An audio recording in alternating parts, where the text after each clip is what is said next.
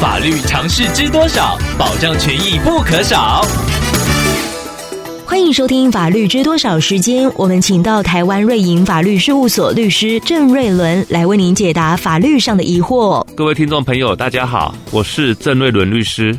郑律师您好，听众朋友阿彪透过官网留言板想要请问您，他的姐姐最近过世了，留下现金、保险基金及两间不动产，目前是由听众的妈妈和姐夫两人继承。不过由于姐夫是外国人，不会中文，想要请问郑律师，如果听众的妈妈想要把房屋持分卖给姐夫，将来增值税是否需要由姐夫负担呢？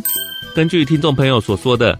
你姐姐的继承人有妈妈跟姐夫，那这两位继承人应该先向国税局办理遗产税的申报，等拿到遗产税缴清或免税证明书以后，再向土地所在地税监机关办理查欠，之后才能到地政机关办理不动产继承登记。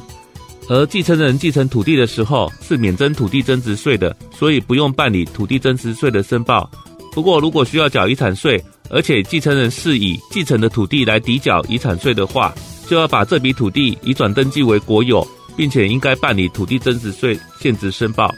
所以在继承完毕以后，妈妈想要把土地卖给姐夫的时候，仍然需要依法课征土地增值税。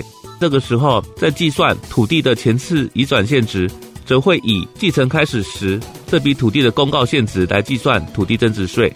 所以，律师在这边建议听众朋友。可以比较土地增值税与遗产税的差异以后，做适当的租税规划，利用租税减免、奖励或者是选择的机会，做最适当的安排，进而达到减轻赋税的目的。以上希望律师的回答可以帮助到听众朋友，谢谢。法律知多少？小小常识不可少，让您生活没烦恼。